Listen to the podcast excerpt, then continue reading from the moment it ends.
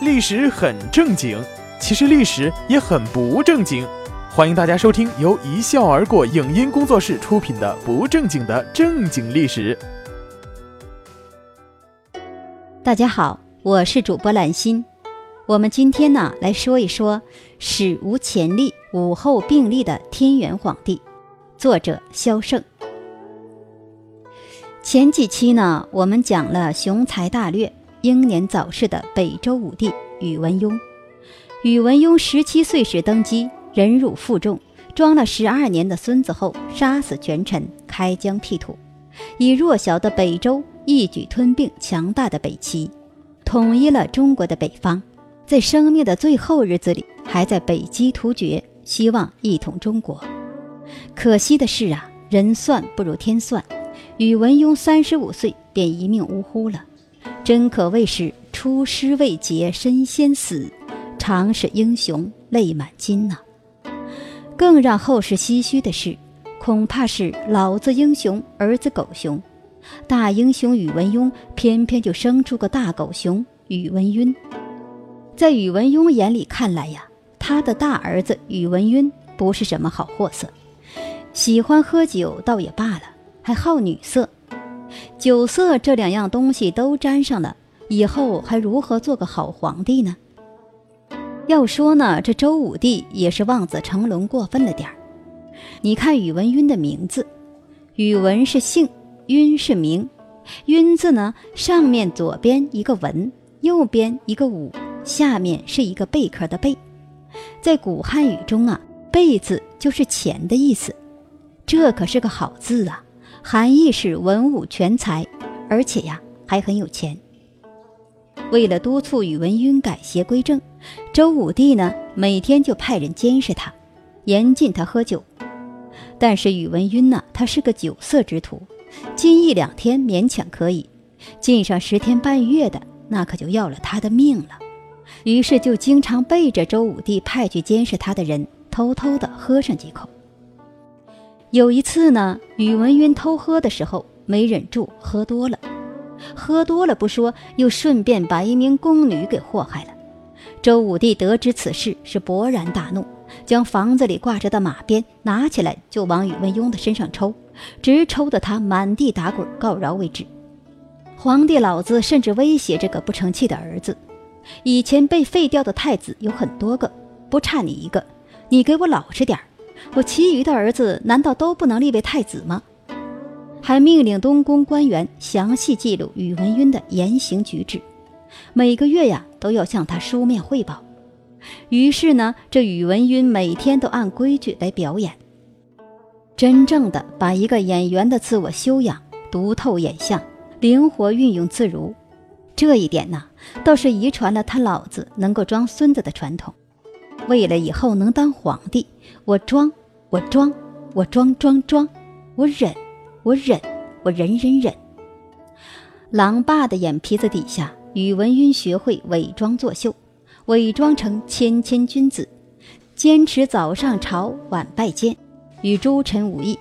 虽隆冬盛暑，亦不得休息。哪里有压迫，哪里就会有反抗。在私底下，宇文赟呢常常为发泄愤懑，变本加厉的胡作非为，但人家会装啊。加之呢，他老爹为了国事四处征战，日夜操劳，宇文赟呢得以一直装到他老爹病危去世。有句话呢叫做“棒子底下出孝子”，可是啊，在狼爸周武帝的棒子下。不但没有出来个继承霸业的孝子，居然还打出个倒行逆施的逆子，这就给后世做父母的一个深刻的教训：教育孩子不能不心狠，但是啊，也不能太手辣。公元五百七十八年，周武帝驾崩，按照当时的习俗呢，老子驾崩后，儿子得守孝一个月。可是宇文赟呢？他不但没有守孝，在老子驾崩的第二天就登基上位了。国不可一日无君。如果说迫不及待的登基上位是为了带领人民群众完成他老爹未尽的事业，倒也罢了。宇文赟呢，则跑去了灵堂，指着老子的棺材，边摸着身上的伤口，边大声骂道：“你他娘的死得太晚了！谁叫你不把我当亲儿子，下如此重手？这下我总算熬出头了。你当年不让我干的事情，我十倍的干给你看。你不把我当亲儿子，我就不把你当亲爹。骂完之后啊，叫人把周武帝后宫里的嫔妃们都请了出来，在棺材前面是一排一排的排好队，然后呢，朝他那些小后妈们邪笑着说：“现在我老子躺到棺材里了，以后呢，你们都是我宇文赟的人了。”在守孝期间呢，把他的小后妈们是一个个折腾了一遍。这种不顾天伦的行为，不是一句熊孩子可以带过的，实在是禽兽不如，丧尽天良。这样的事情，别说是在讲究伦常礼教的封建时代，即便是放到现在，那也是无视人伦纲常的无德行为。可这只是宇文赟荒淫无道的开端而已。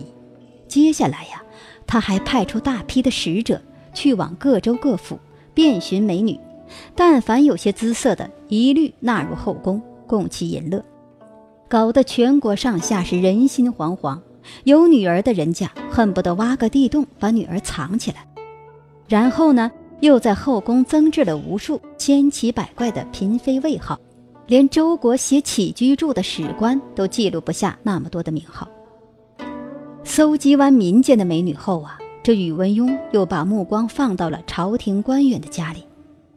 有一日啊，他听说行军总官宇文亮的儿媳妇长得十分可人，于是呢就打起了人家媳妇的主意，编了个由头，让人家的媳妇入宫来，强行将其灌醉，然后给祸害了。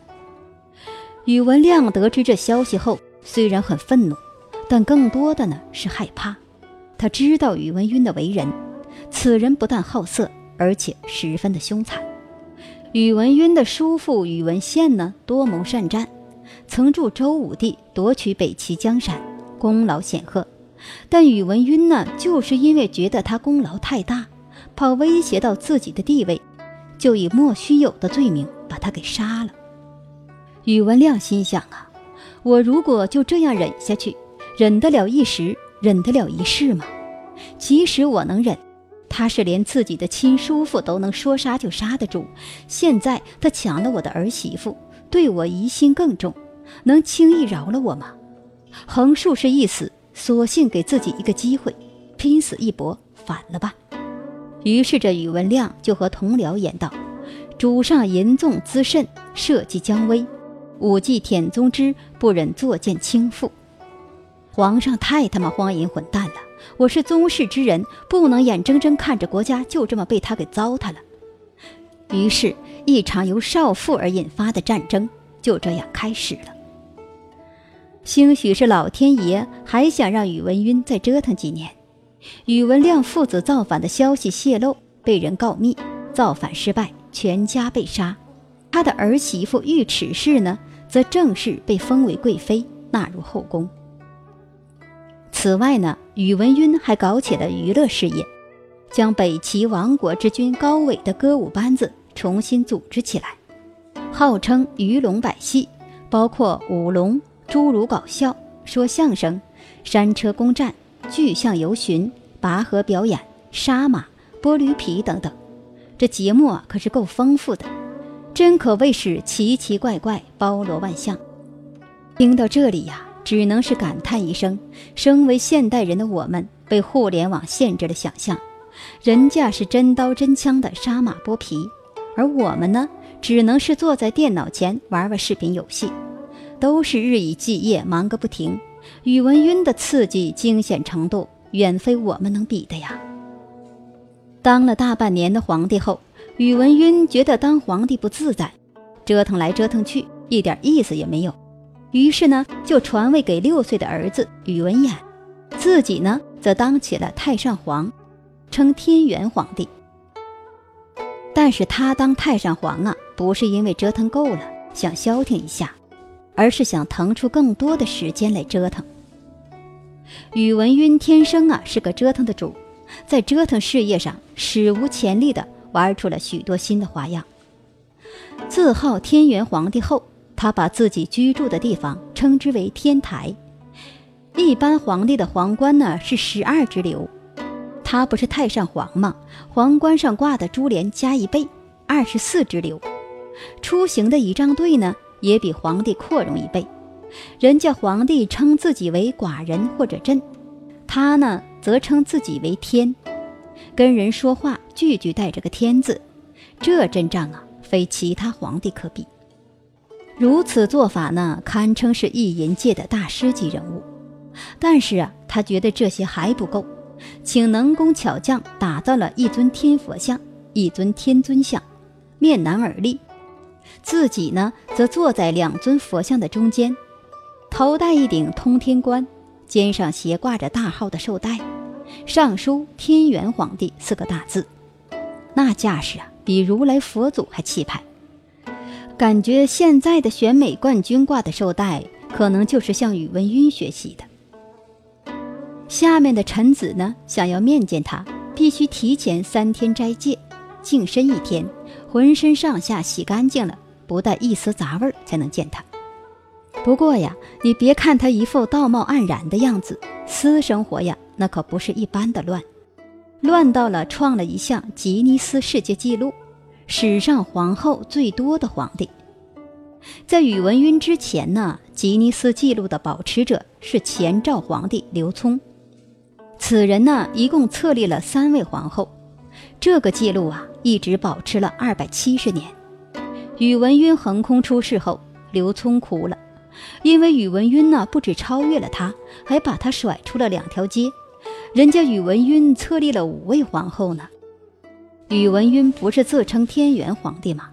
所以呢，那五位皇后的封号也跟天有关，分别是后来当了隋文帝的杨坚的女儿杨丽华，叫做天元大皇后；江南无人朱氏叫做天大皇后；开府仪同大将军袁胜的女儿袁氏叫做天佑大皇后；大将军陈山提的女儿陈氏。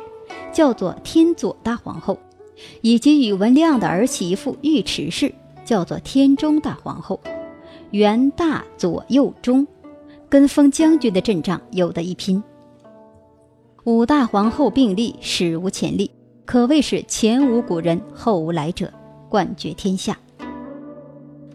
男人如果毫无节制的折腾啊，注定是要短命的。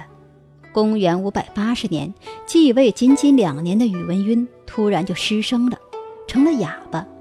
后人猜测呀，估计是纵情声色、饮酒过度，得了急性脑出血之类的病，没停两天就死翘翘了。临死的时候呢，他还在手舞足蹈的，嘴里呀呀作响，估计呀是想交代什么遗言。可惜的是，一个字也没说出来，就跟他宫里的五朵金花拜拜了。后来呢，杨坚以辅佐幼主为由，控制朝政大权。没多久，杨坚废宇文衍而自立，改国号隋，北周灭亡，历史进入了隋朝大统一的时代。好了，感谢大家的收听，这里是一笑而过工作室出品的不正经的正经历史，我是主播兰心，我们下一期再见。